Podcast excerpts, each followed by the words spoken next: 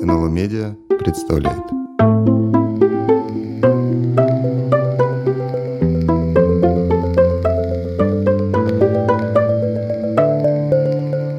Умные книги. Добрый день, дорогие слушатели. А, в эфире подкаст «Умные книги». А, подкаст о том, как а, думали и чувствовали люди в прошлом. Сегодня мы будем говорить о том, как э, люди изобретали литературу, и мы очень рады приветствовать Кирилла Спавата, который поможет нам немножко разобраться в этом вопросе. Кирилл, приветствую. Э, добрый день, Михаил и Тимур. Да, и, естественно, Михаил Вележев а, также с нами а, будет задавать а, Кириллу каверзные вопросы. Миша, привет. Привет. Э, уточню, да, что э, Кирилл – историк литературы и культуры, специалист по, в частности, по истории русской и европейской литературы XVIII века, о которых, собственно, пойдет сегодня речь.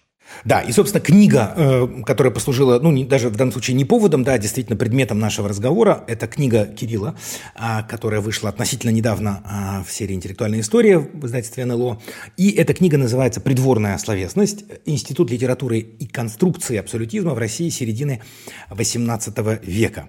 А, это э, такое ученое название, мы постараемся его немножко расшифровать, да, и если я попробую вот совсем коротко сформулировать э, сюжет, как бы, да, вот этого этого, этого исследования, как я его понял, речь идет, э, по сути, э, о моменте рождения, вот, ну, более-менее того, что сегодня мы называем литературой или различными литературными жанрами а, современными, в контексте, соответственно, постпетровской, да, вот Елизаветинской эпохи, э, Елизаветы Петровны, э, когда, вот как утверждает э, Кирилл, собственно, и появляется литература, с одной стороны литература, а с другой стороны появляется или словесность, как сказано в названии, да, вот, и с другой стороны оказывается, что вот в момент этого появления литература сегодня, да, мы все-таки ее воспринимаем скорее как Жанр может быть отчасти развлекательный, отчасти для рефлексии, для какого-то а, там, в общем, осознания э, себя и своих каких-то жизненных обстоятельств, и для развлечений, конечно. А э, Кирилл подчеркивает другую сторону литературы,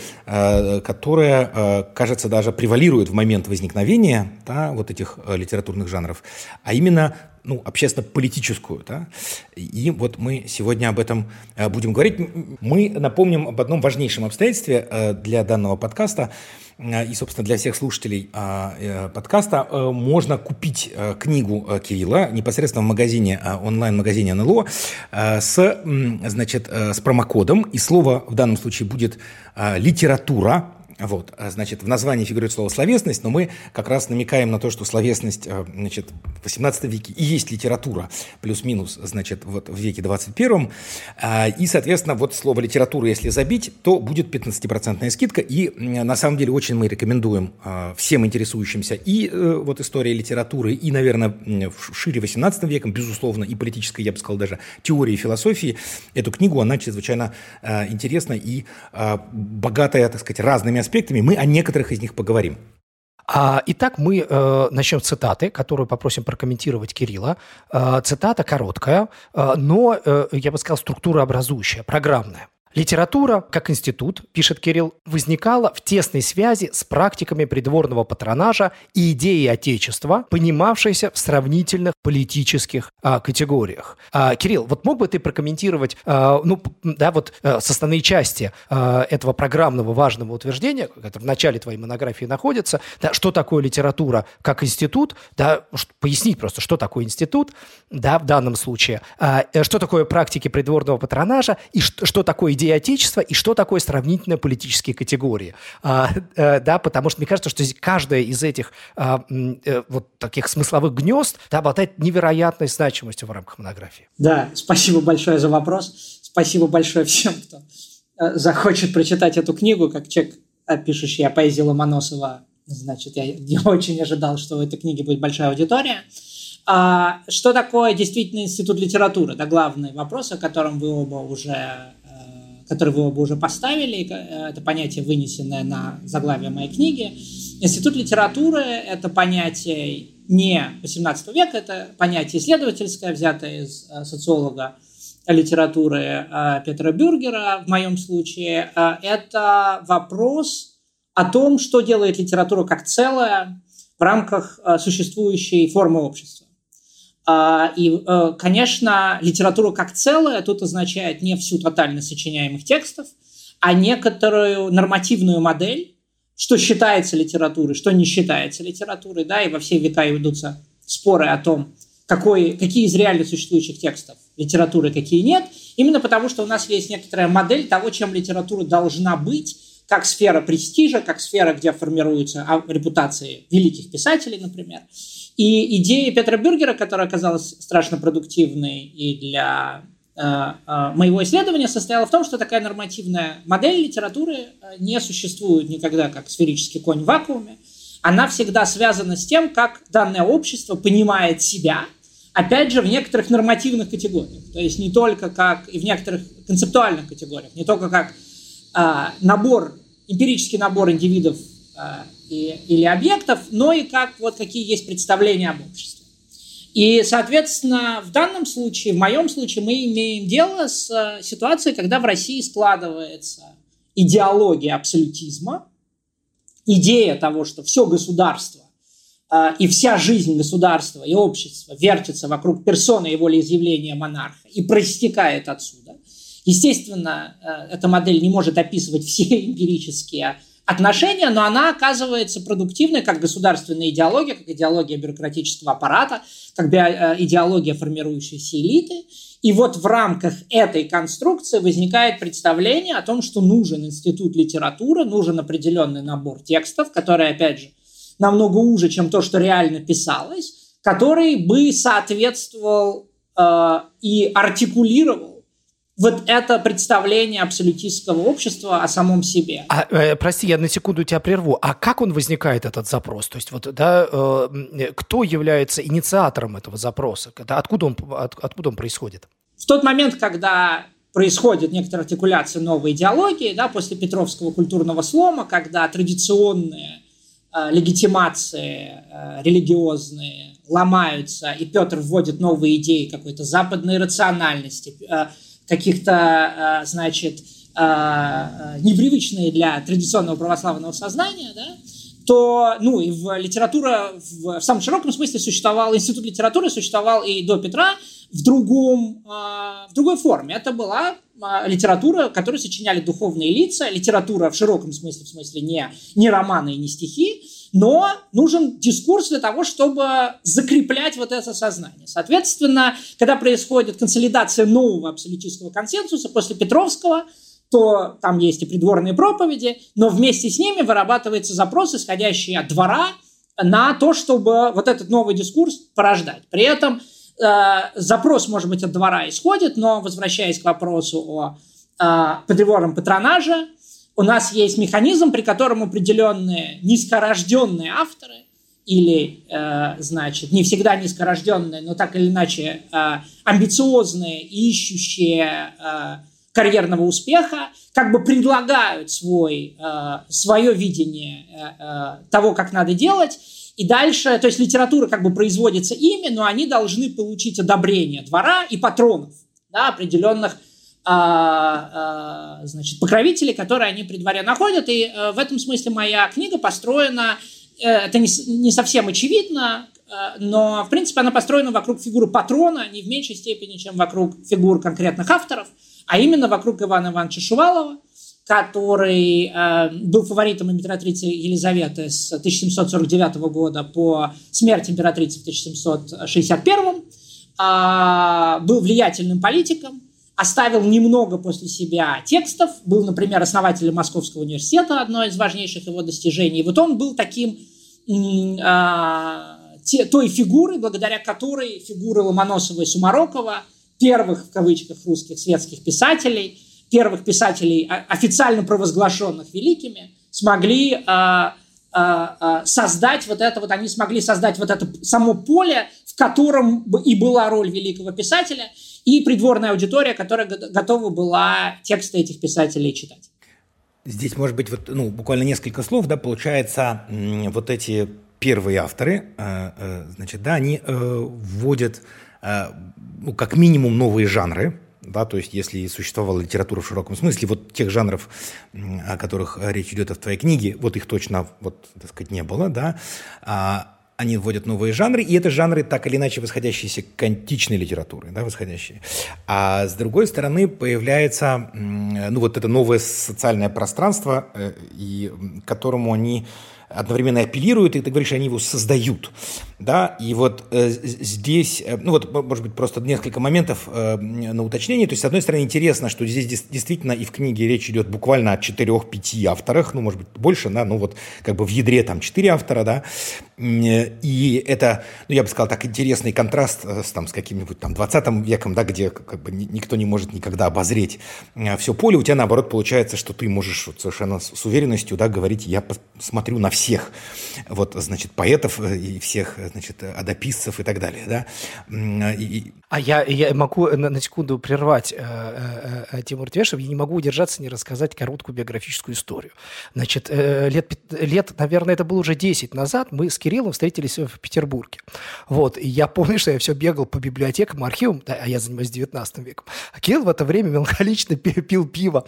А вот, и когда я все-таки спросил, Кирилл, что ты пьешь пиво бесконечно? Это все правильно и хорошо, но в сущности, а что же, э, так сказать, да, э, книги? На что Кирилл сказал, ну я все книги уже прочитал. А, и это не было преувеличением, потому что действительно, да, то, что Тимур очень, точно идентифицировал, да, что э, это литература, э, в ко- которую можно действительно обозреть. Да, ну то есть, собственно, вот, э, да, вопрос, наверное, касается вот этого и малого числа, да, и вот этого такого, ну, как бы экспериментального, что ли, характера, да, или конструктивного характера. Здесь, наверное, э, вот как ты видишь э, здесь э, вот соотношение, э, так сказать, нормативного дискурса, да, который, собственно, вот заложен и транслируется этим этими авторами, да, и они его, судя по всему, в основном воспроизводят. То есть они берут так или иначе готовые а, а, тропы и схемы, да, уже, в общем, предъявленные в других, при других дворах, э, просвещенных дворах Европы, и, в общем, их, ну, по-своему, естественно, ну, воспроизводят эти сюжеты. А вот как бы можно было, ну, и вообще интересно ли, насколько, в какой мере это, э, собственно, в фокусе, э, да, вот, как бы реакция, если можно сказать, социальной материи, да, в широком смысле, то есть как, как реагируют вот те читатели, которые еще не знают, что они должны теперь читать Оду, а, значит, что они, вообще говоря, должны там, не знаю, э, какие-то сатирические стихи читать и так далее. То есть э, в какой степени вот этот э, конструктивистский, да, и ну, предпринимательский, можно сказать, характер, да, деятельности этих вот нескольких людей, которые создают жанр и сами себе ставят на пьедестал, да, одновременно и себя, и, естественно, Елизавету Петровну, да, и в какой мере вот реакция аудитории, которая здесь как будто выступает вот в таком платоническом смысле материи, да, вот она видна и вообще, ну, насколько это в фокусе внимания работы, потому что, естественно, что я понимаю, что это гораздо сложнее. Да? Я только скажу, что действительно модель, которую я описываю в книжке, она не претендует на эмпирическую тотальность, там есть разные и параллельные процессы, и низовые, непечатные тексты, а, о которых в книге не идет речь, и это действительно не первое начало русской литературы, можно его уже заметить в середине 17 века, поэтому я тут оперирую не абсолютными утверждениями, абсолютное начало русской литературы, а я пытаюсь проанатомировать один из культурных скачков и сломов, и, опять же, его вот это э, нормативное ядро. Значит, как выглядит именно это нормативное ядро? Я в книжке цитирую посвящение Тредяковского к одному из его переводов, где говорится так, что вот этот перевод э, нужен для того, чтобы Академия наук его напечатала, и тогда воля императрицы достигла бы и ободрила бы всех читателей во всех краях ее империи. Да? То есть э, в тексте действует, и этот текст не написан лично императрицей, даже лично Тредяковским, и даже вообще по-русски. Это роман Аргенида, новолатинского шотландско-французского автора э, Джона Баркли или Барклая, но это посвящение задает вот такую коммуникативную модель, когда э, книги, напечатанные в центре Э, просвещения да, в Академии наук, в Императорской Академии наук, нужны за тем, чтобы каждого читателя вовлечь в некоторый консенсус вокруг монархии.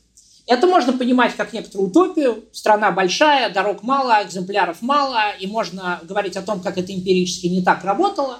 А еще, а можно это понять как э, модель, которая все-таки в каком-то смысле работала, потому что механизмы чтения и даже простого обучения грамотности которые позволяли людям читать эти переводы, были частью того же самого имперского проекта.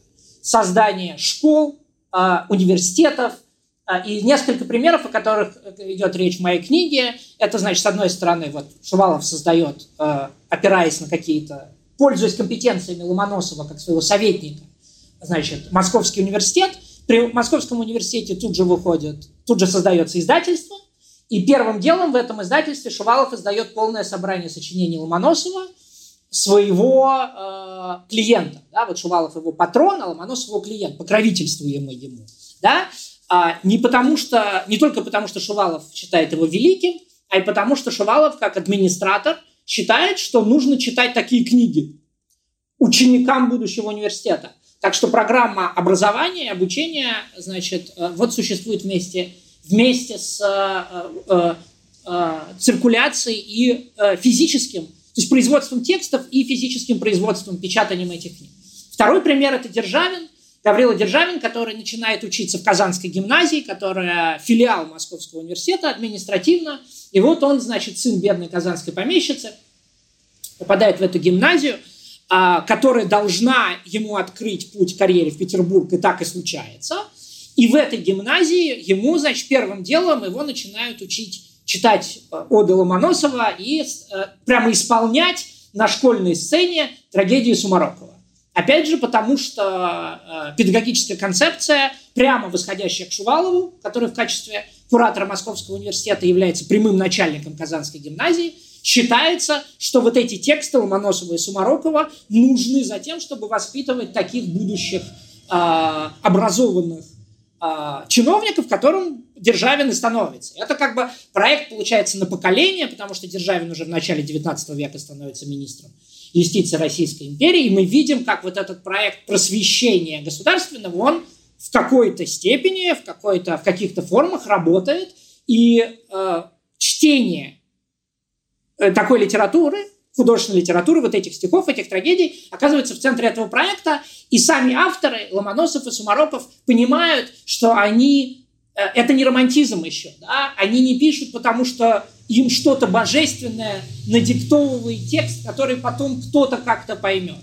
Они четко знают, что они пишут в рамках вот этого, э, вот этого проекта, который умеет и практические измерения, и, конечно, утопические, потому что это конструкция абсолютизма – это создаваемый, разрабатываемый проект, а не уже твердо заданная рамка. Э, Кирилл, э, вопрос, может быть, о э, другом сюжете чуть-чуть, но, тем не менее, для меня, во всяком случае, очень важно, потому что твоя книга, помимо анализа, собственно, текстов да, и рефлексии, а, над ними содержит довольно обширные историографические фрагменты. То есть как раз книга Кирилла – это книга еще и о истории историографии. А, скажи, значит, и для тебя есть две центральные фигуры, безусловно.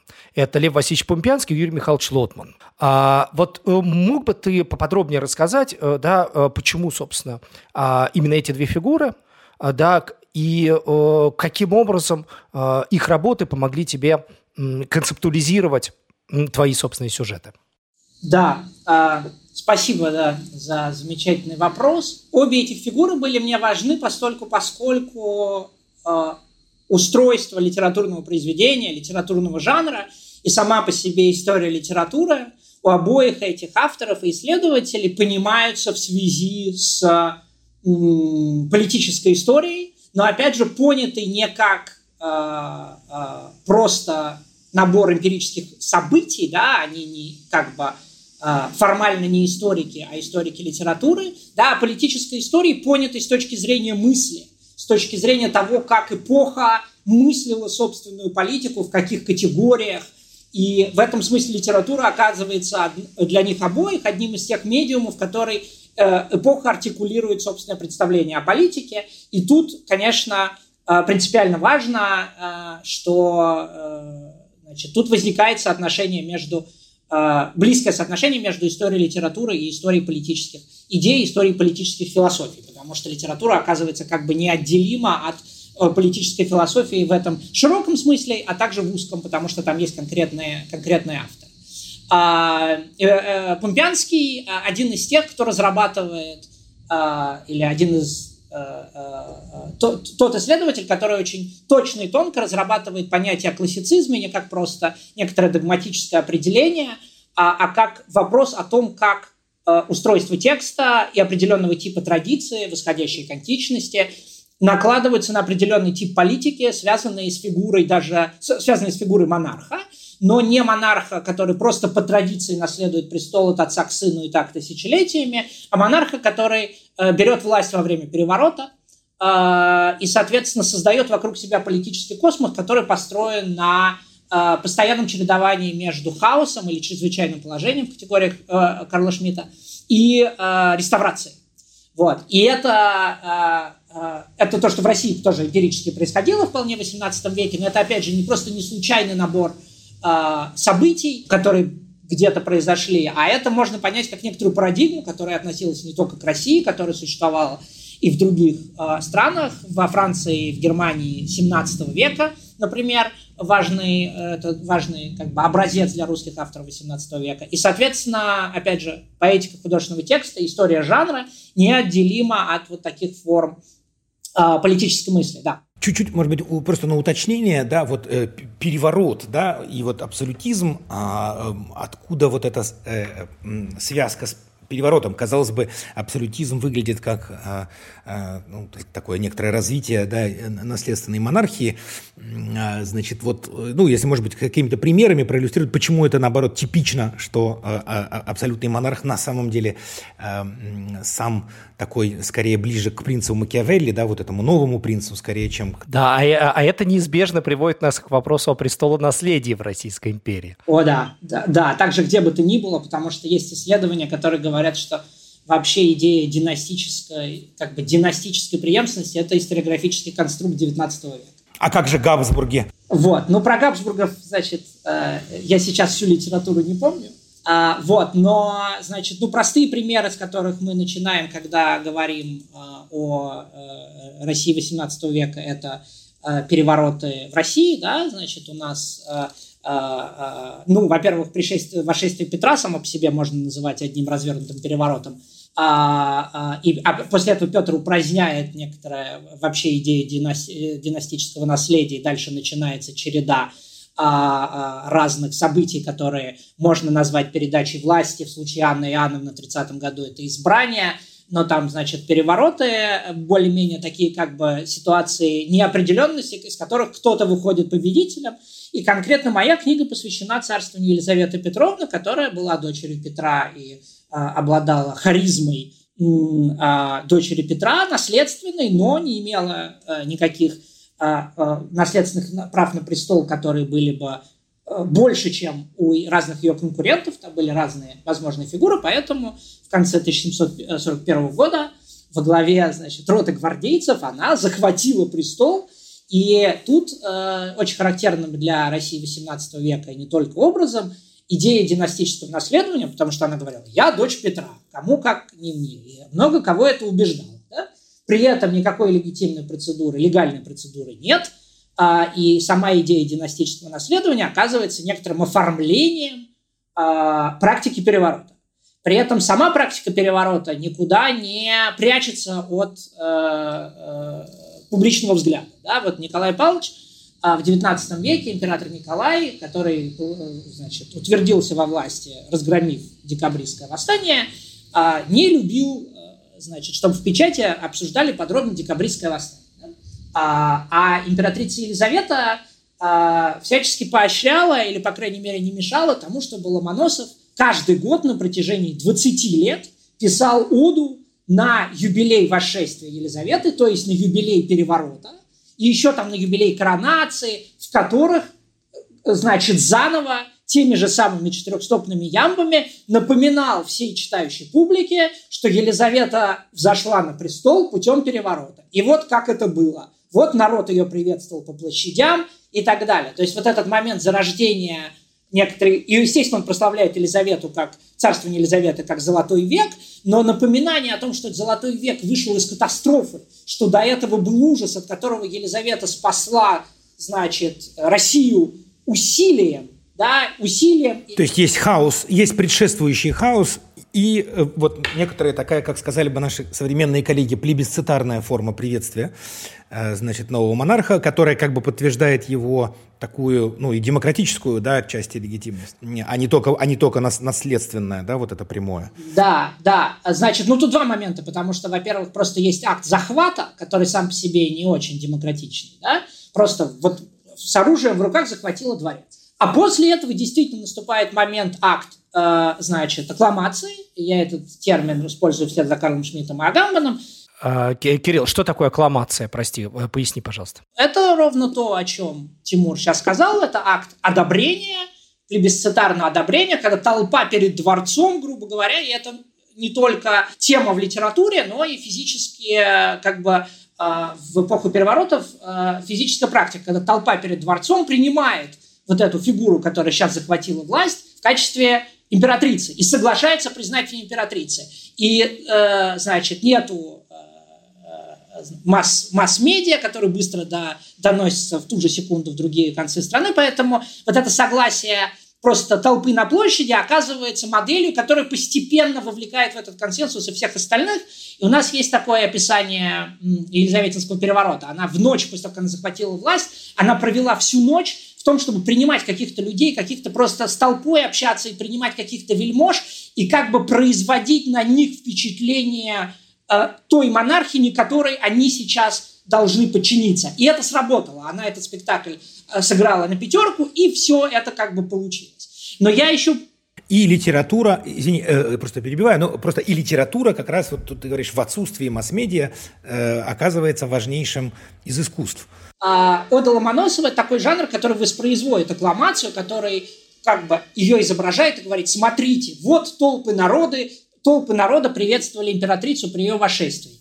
И он как бы вовлекает своих читателей, удаленных географически, удаленных хронологически, потому что Ломоносов 20 лет пишет эти оды уже читателям, которые родились при Елизавете, и читая оду, они оказываются вовлечены в этот исходный акт аккламации – потому что именно это народное одобрение, а не какой-то объективно действующий, никого не касающийся закон династического наследования лежит в основе этой власти.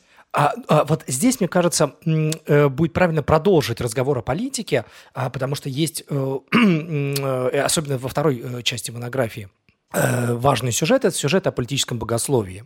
А, э, Кирилл, мог бы ты объяснить э, тогда, что такое политическое а, богословие, да, и отчасти ты уже начал упоминать, ты упомянул Агамбана, а, ты упомянул Карла Смита, Шмидта, и и как э, тебе помогает, собственно, да, э, вот эта линия а, и исследовательская а, э, проинтерпретировать твои собственные сюжеты? Да, значит, политическое богословие – это аналог термина э, политическая теология. Я в книжке пишу богословие, потому что, насколько я понимаю, в э, конфессиональном дискурсе принято говорить богословие, когда речь идет о православных текстах. У меня в основном в книжке идет речь о Ломоносов и Сумароков были – Э, православными э, и так далее. Но это, в общем, аналог термина политическая теология, э, которую я использую в значении Карла Шмидта, позднейшего правого сотрудничавшего с нацистами политического философа первой половины XX века, который пишет о том, что все понятия о современном государстве – Э, есть секуляризированные, э, ставшие светским, перенесенные в светский регистр, понятия богослов, богословские, и что идея э, суверенной власти, в частности абсолютного монарха, хотя это не единственная форма суверенной власти, это перенос понятия э, э, всемогущего Бога, а идея чрезвычайного положения, вот как раз того кризиса, из которого вырастает такое правление, о котором мы говорили э, раньше, э, это перенос понятия чуда – опять же, богословского. И, э, опять же, эту интерпретацию Карла Шмидта много критиковали, но она оказалась э, важной для э, моей работы именно потому, что придворные панигеристы, вот эти придворные авторы, о которых я пишу, работали именно в этой логике. Для того, чтобы оправдать государственный переворот, то есть просто насилие, максимальное акт государственного насилия, им требовалось соотнести его с с божественными атрибутами, с Богом, с чудом. И Ода Ломоносова, собственно, это та сфера, в которой поэтически это разворачивается. Поскольку поэт – это тот, кому легче всего говорить метафорически, это тот, кому легче всего сдвигать границы между разными э, категориальными сферами, то ему как бы проще всего описать императрицу как, э, как, как богиню, да, э, и что Ломоносов и делает, да, и сравнивать ее переворот с потопом или с э, сотворением мира, да, и вот из этого, э, из этой политико-теологической аналогии, да, между переворотом и Э, божественным чудом, и возникает как бы риторический и поэтический аппарат Уды как, э, как жанр. А вот не оказывается ли здесь, что Российская империя XVIII века, она такой первый ученик, получается, если даже не учитель. То есть в какой мере все-таки перевороты характерны для там, не знаю, французской монархии э, э, или вот там упомянутых выше Габсбургов, да, значит, ну вот в этот период. То есть по понятно, что сама проблематика, ну вот с Макиавелли точно входит в, как бы, в одну из центральных, да, вот этот новый, новый принц, новый монарх.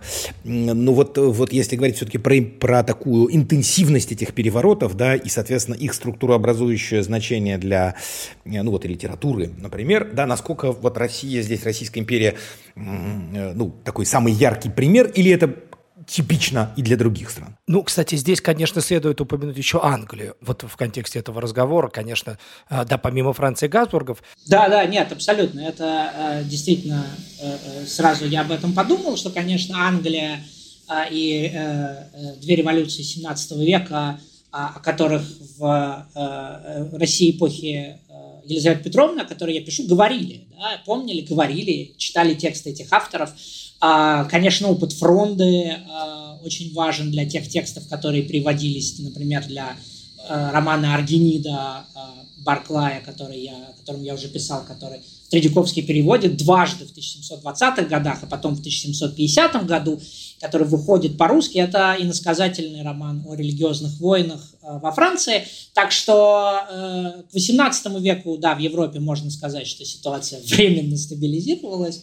Но э, я, конечно, согласен с э, формулировкой Тимура о том, что Россия оказывается первым учеником, потому что свойства абсолютистского государства не только перевороты, а просто вот эта вот как бы максимальная э, власть монарха, которую Петр демонстрирует, менять нравы, обычаи, одежду, все что угодно своих подданных, это не, не столько какое-то специфическое свойство особого пути России, сколько та мечта о всемогущем суверене, которую европейская политическая теория начинает разрабатывать с Жана Бадена, который хвалит Баден, значит, автор конца XVI века, хвалит московских князей уже как образцовых э, э, э носителей того, как он понимает суверен. И, значит, там есть замечательный пример, что Баден пишет, что надо вернуть отцам право убивать своих сыновей, которое было в Римской империи, и тогда будет настоящий порядок. И вот Петр убивает своего сына, да, вот осуществляет эту мечту. И после этого действительно э, прусский король Фридрих э, пытается воспроизвести э, этот же трюк со своим сыном, будущим Фридрихом II, но там ему мешает юриспруденция Священной Римской империи, которой он оказывается подчинен, потому что он не до конца суверен.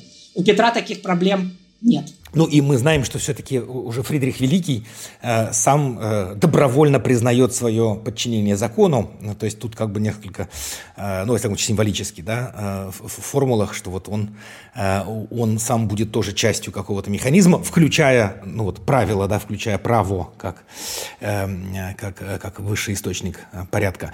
А, ну вот э, тогда, если, наверное, говорить про, вот еще просто несколько слов про эту странную вот такую комбинацию э, традиционности э, этого классицизма и, и вот этого проекта а, абсолютистского, и одновременно его какой-то такой э, э, тотальной инновационности, вот о которой ты говоришь, да, и что вот они вот как бы все, все спроектируем, все сделаем. Вот, ну так, на первый взгляд это как будто бы два, ну то есть в культуре, понятно, все состоит из противоречий, но вот как будто два противоположных, эм, две противоположных интенции, да, вот есть обращение к традиции и конкретно к античной традиции, и и к ее жанрам, и к каким-то ее образцам, да, и, и поэтическим жанрам, и конкретным, а, даже, может быть, моделям политическим. И, с другой стороны, вот это совершенно, казалось бы, радикальная э, э, готовность э, и, и намерение да, вот, устанавливать порядок с нуля.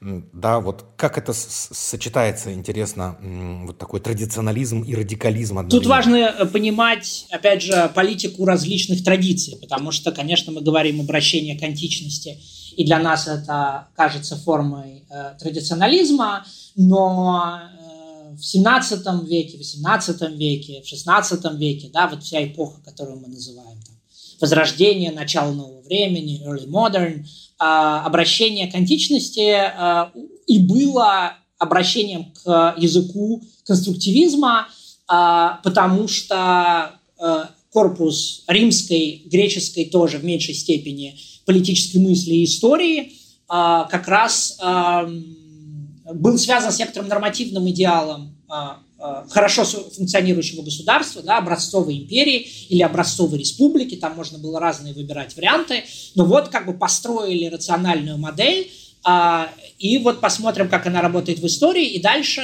вот эта нормативная модель, доступная ученым, да, то есть понятая как а, а, игра ума, как вопрос знания и расчисления, противопоставляется живым политическим традициям Европы, а, значит, условно говоря, феодальной, которую сейчас нужно преобразить в связи с этим, э, в соответствии с этим централистским идеалом. Поэтому само обращение к римской древности уже нагружено вот этими смыслами как бы политико-нормативного упорядочения. Да? Значит, идея римского права, идея, как бы понятно, значит, а, империи, а, все, которые Петр вводит как...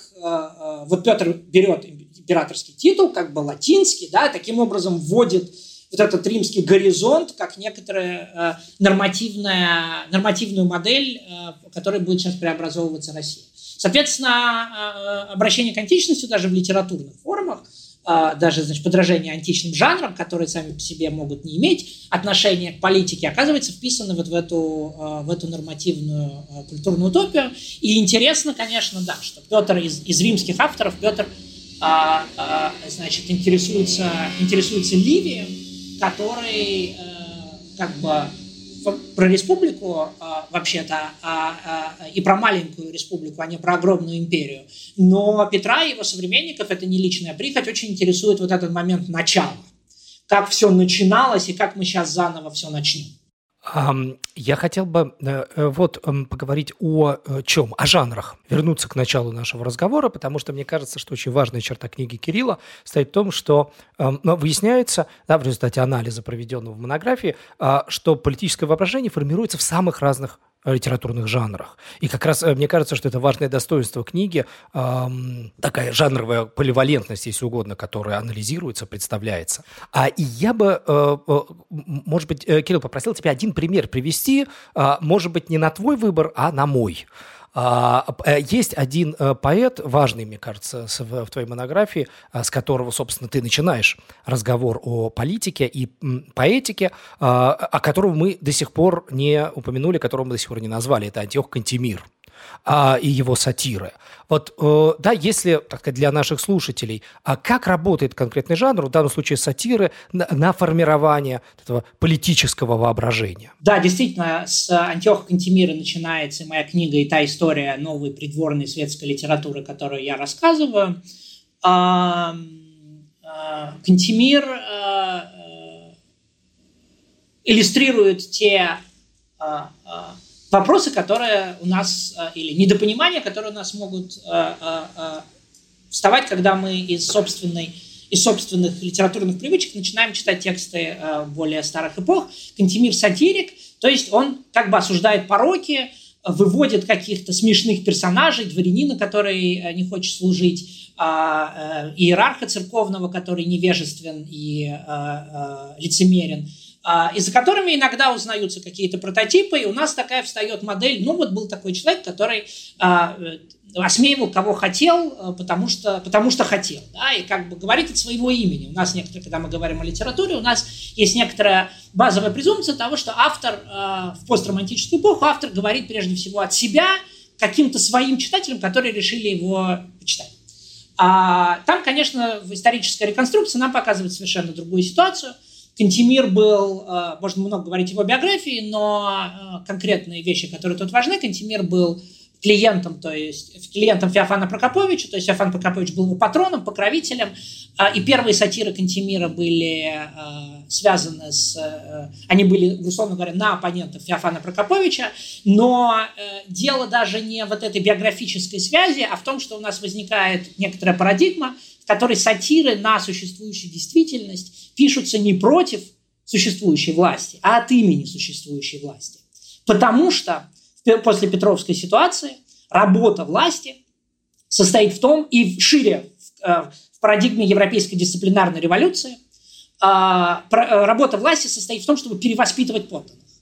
У нас возникает парадигма, по которой подданные в принципе варвары и невежды, поэтому там нужно строить школы, об этом мы говорили, но тем, кто в школу не попадает – например, взрослым, просто которым уже поздно учиться, которым уже надо служить, их тоже надо как-то воспитывать, им тоже надо как-то объяснять, что все, как они жили, это так не годится. И в этом смысле Кантемир э, э, строит э, первую, наверное, карьеру признанного большого поэта, поэта, которого уважают за то, что он поэт, комбинируя свой просто очень высокий наследственный служебный статус, он чуть ли не голубых кровей, и значит, ему много можно с конструкцией сатиры как жанра, который перевоспитывает подданных от имени монархии. Если можно, Кирилл, вот мне кажется, это было бы здорово, если мы еще продолжили примеры, уже, может быть, на твой выбор, а из э, других э, жанров, то мы отчасти, ну, их упоминали, да, там, вот, например, эпистола или вот эти оды, да, вот как работает каждый из жанров, может быть, с каким-то, ну, либо примером, либо просто э, таким понятным, э, понятным образцом, вот как э, получается, что все, то есть твое радикальное утверждение, что все литературные жанры, которые возникают, они вписаны вот в этот политический проект э, просвещенного абсолютизма, да, и у каждого жанра, получается, есть свое место внутри этого вот э, проекта воспитания подданных. Да, а, так и получается, и действительно звучит так, что многие коллеги говорят, а как же так? Ну не может же все сводиться к одному общему знаменателю. На самом деле там некоторое количество жанров, я же действительно как э, э, ты уже подчеркнул, я на самом деле говорю о текстах, написанных э, тремя, четырьмя, пятью авторами. Текстов не так много. Все эти тексты печатались в Академии наук, то есть кто-то принимал решение о том, что их надо напечатать. Это, само собой, не было очевидно. Нету книжного рынка, Академия наук не занята тем, чтобы просто печатать то, что купят. А, вот. Так что мы говорим о текстах, которые прошли огромное количество фильтров а, перед тем, как а, мы вообще о них узнали. Да? Вот, и они действительно, там есть некоторые жанры, о боте мы уже говорили, Ода фиксирует и распространяет аккламацию, сопровождающую государственный переворот. Эпистола, значит, я разбираю эпистола о стихотворстве Сумарокова, то есть некоторое стихотворное наставление о том, как надо писать стихи, и, а, значит, а, написанная в тот момент, длинная, там, 600, 600 стихов, вот такая поэма короткая, да? или не короткая. Вот, написанная в ту эпоху, когда не то, что очень много людей хотят писать стихи, то есть там, опять же, такой нормативно-воспитательный жест. Вот Сумароков, как поэт, находящийся, он как раз в отличие от Ломоносова, но подобно Кантемиру, он как бы часть придворной аристократии, и он как бы говорит, вот вы, может быть, не знали, что вы хотите писать стихи, но я сейчас, будучи э, э, участником этой новой элиты, вот расскажу вам, в, выпущу вам книжку, что надо писать стихи, и вы поймете, особенно дворянская молодежь, что это, это модно и правильно. И действительно так и случается, и они тут же начинают писать стихи по его... Молодые дворяне петербургские тут же начинают писать стихи по его образцу. А, вот. Но э, эпистола таким образом... Эпистола – это просто послание. Да? Э, слово эпистола – это синоним слова послание. А, то есть письмо в стихах. А, а, вот. Но помимо того, чтобы э, обучать аудиторию, как писать стихи, эпистолы, и в частности эпистола о стихотворстве, связывает эту деятельность поэта, с, вписывает ее в некоторую модель э, государственной придворной этики. Да? писать стихи, например, вот Сумароков пишет, пишите сатиры, за тем, чтобы объяснять дворянам, как служить. То есть, опять же, получается, что поэт – это тот, кто встроен в эту механику воспроизводства политического и придворного консенсуса. Да? Пишите любовные стихи с тем, чтобы знать, как ухаживать за женщинами. Казалось бы, совсем дело не политическое, но мы, если вспомним петровскую культурную политику а, и указ об ассамблеях, и все Петровское вообще переустройство как бы гендерных отношений в придворной элите, да, то мы поймем, что это тоже часть некоторого э, преобразования, преобразования нравов. В этом смысле обращение автора, автора послания да, к своему читателю оказывается не просто как бы равный к равному, а опять же форма существования авторитета, социального авторитета, да, придворный, за которым стоит э, структура привилегий, власти, там, отца его, с Марокко был влиятельный отец, например, да, патронов его, да, вот он получает как бы публику молодых или менее посвященных в том, что сейчас считается правильным при дворе и в категориях досуга, то есть что модно, что стильно, и в категориях э, служебной этики. Да, и там поэтому главной, важнейшей темой этих эпистол оказывается борьба со взятками, с одной стороны, э, э, абсолютно безнадежная, а с другой стороны борьба с неграмотностью. Да? То есть это тексты о том, что нужно читать, чтобы читать тексты. Ну, вот это очень тоже интересно, и там подчеркивается в книге несколько раз, да, такой, э, ну, мы бы, наверное, сегодня сказали, рефлексивный характер деятельности этих людей, ну, собственно, он связан с этим вот демиургическим его характером, да, то есть, что мы вот, значит, вот у нас план, э, э, для вот нам нужны стихи, нам нужны басни, значит, там и так далее, и так далее, нам все это нужно, чтобы все это делать, и, в общем, ну, э, так изумленный э, историк, э, э значит, э, или читатель, скорее, наверное, такой истории, говорит, ну, как-то в целом, значит, так и сработало. Ну, вот, и отчасти твои, э, ну, там вот твой рассказ, ну, про Державина, Державина как одного из вот этих э, продуктов, да, вот как-то так э, э, и сработало, и, и в этом смысле вот... Э, Насколько вот здесь это тоже типично, э, и, и, и что здесь может быть особенного в сравнении с другими дворами э, в XVIII веке, да, э, везде ли вот этот уровень такого целостной такой инженерии социальной, он присутствует, и, или в Российской империи его мы видим в более чистом виде? Это хороший вопрос и очень, и очень сложный. Конечно, русский случай – это некоторый э, частный случай парадигмы, абсолютистской парадигмы, связанной вообще с институтами академий, которые могли делиться, как во Франции, на Академии естественных наук и, э, э, значит, и Академию литературы и языка. Во Франции было даже три, а, но было, значит, вот, Академия наук, Академия, Французская Академия где собирались писатели. И это все в эпоху Людовика XIV было осмысленно как э, институт формирования э, государства и консенсуса вокруг монархии. В этом смысле Франция эпохи Людовика XIV оказывается и в художественном, и в политическом смысле главным образцом Сумароков, когда пишет трагедии, э, больше всего радуется, когда его говорят «вы русский Рассин».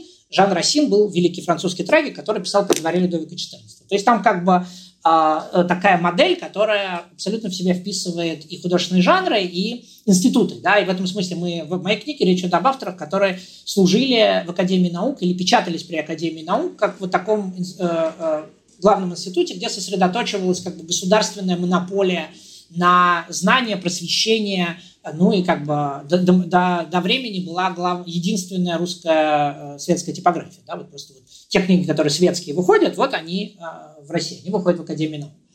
А, э, значит, при этом, э, как это связано, как это соотносится с другими, с другими моделями, там есть разные, можно сравнивать по-разному. С одной стороны, в России, кажется, в эту эпоху вообще уровень грамотности был ниже, чем, не знаю, в Пруссии, да?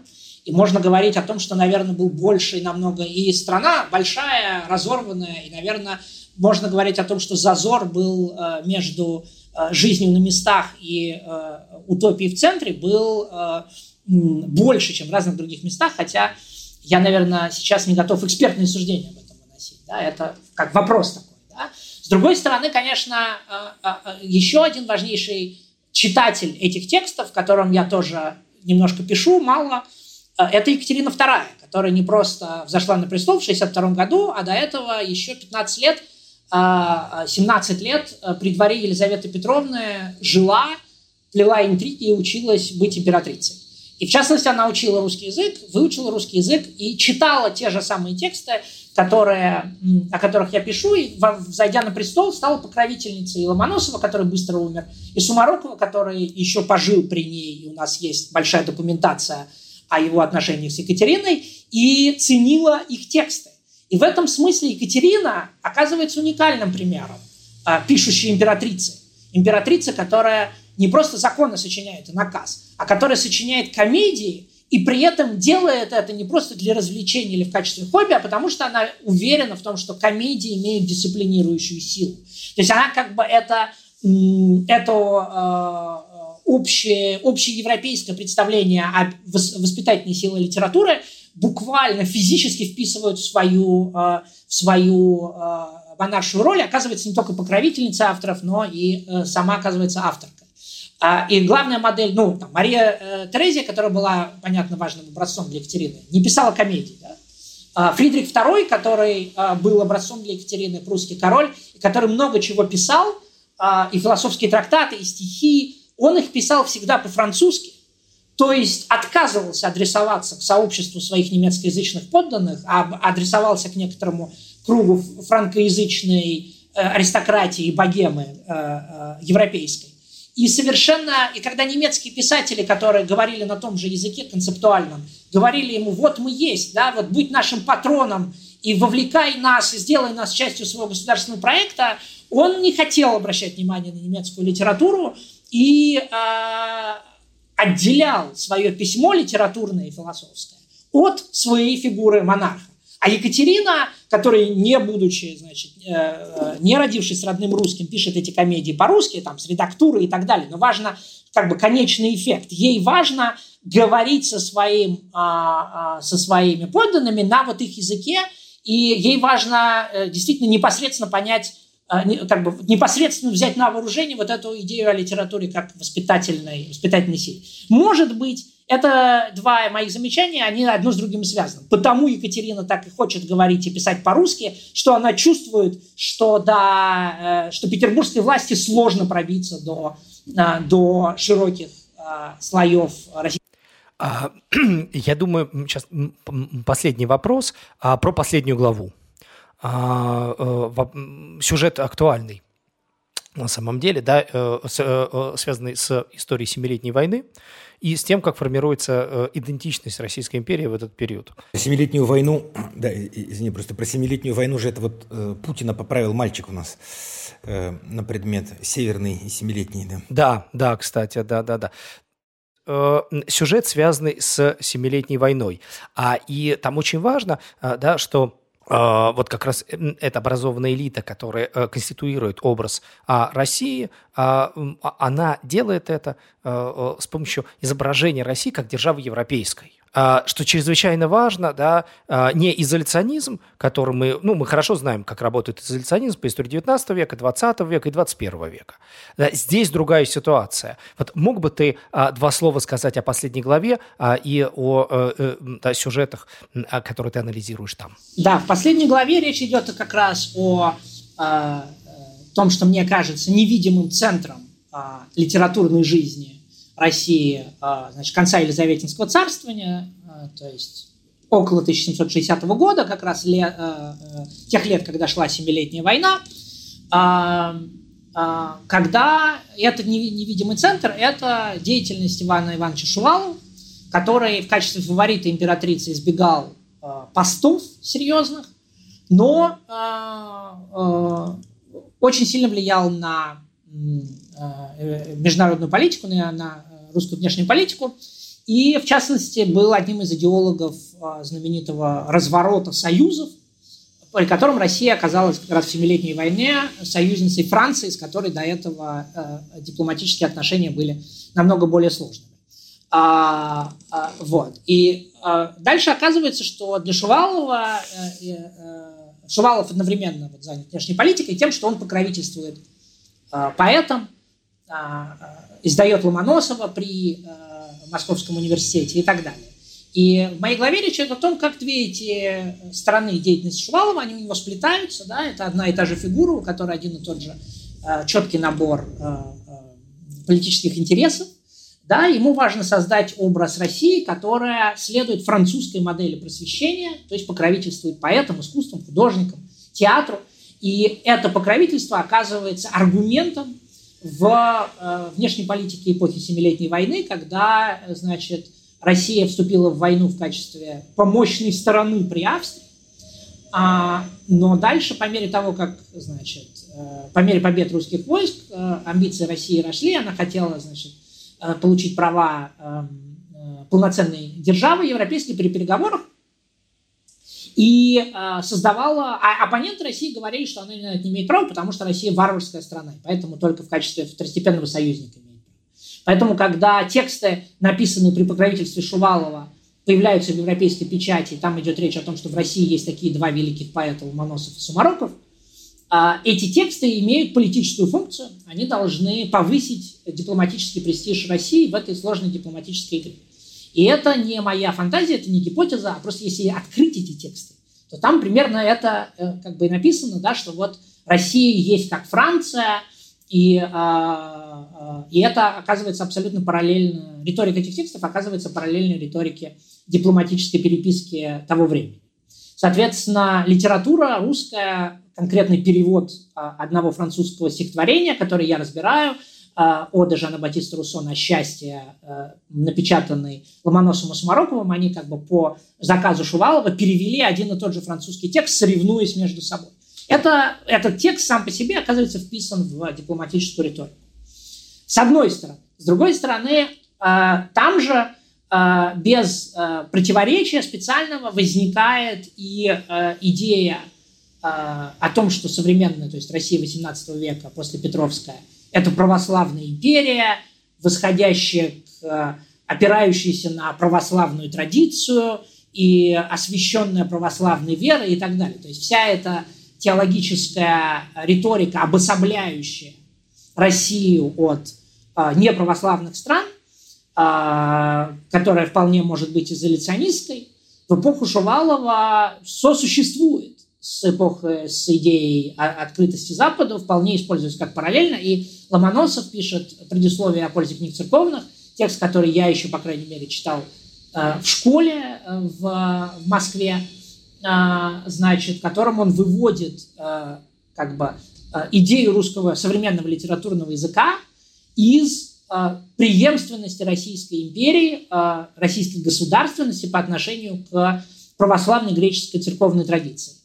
То есть, опять же, это политический аргумент, который оказывается, э, который кладется в основу создаваемой идеи литературы вплоть до технических моментов, потому что э, текст Ломоносова написан в технических моментах, какие лексические средства употреблять употреблять э, русскому писателю. Но и этот технический момент оказывается вписан вот в эту идеологическую повестку. А, спасибо огромное, э, Кирилл. По-моему, страшно любопытный разговор, а, который, я надеюсь, в той или иной форме а, мы продолжим. А вот э, э, напомню, что да, что эм, у слушателей счастливая возможность купить и прочитать книгу Кирилла, воспользовавшись 15% скидкой на сайте нового литературного обозрения в интернет-магазине. Промокод «Литература», такой нехитрый. Спасибо Кирилл, спасибо большое. Мы открыли русскую литературу заново. Спасибо вам.